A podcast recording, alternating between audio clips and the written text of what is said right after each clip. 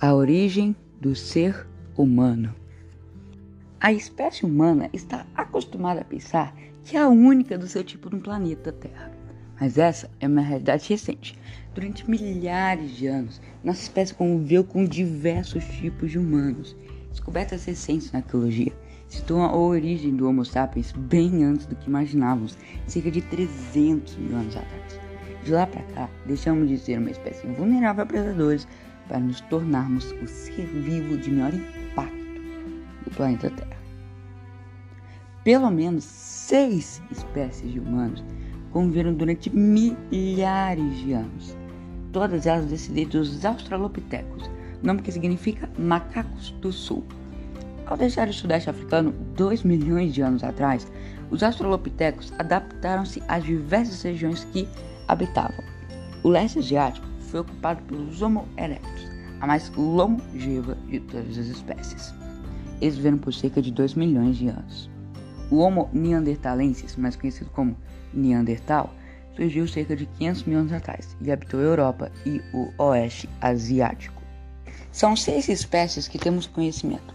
Quantas ainda não estão enterradas na história? Hoje só sobramos nós, os Homo sapiens. Mas?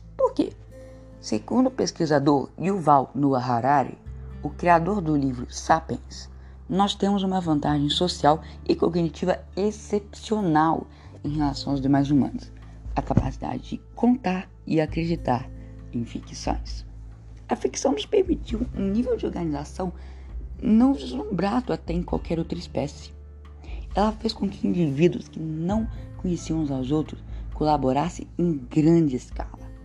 Essa habilidade garantiu vantagem na disputa por recursos e alimentos contra outras espécies de humanos, que colaboravam em grupos bem menores.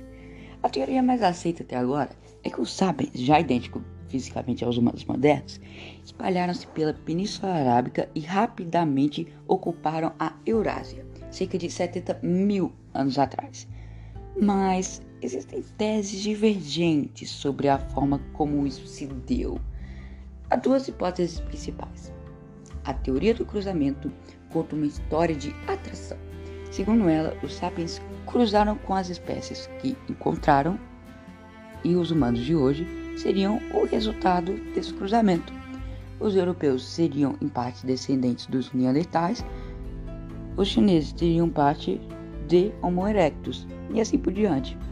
Já a teoria da substituição conta uma história de repulsa a ideia é que a superioridade dos Homo sapiens na disputa por alimento tenha resultado em escassez de recursos para os demais humanos.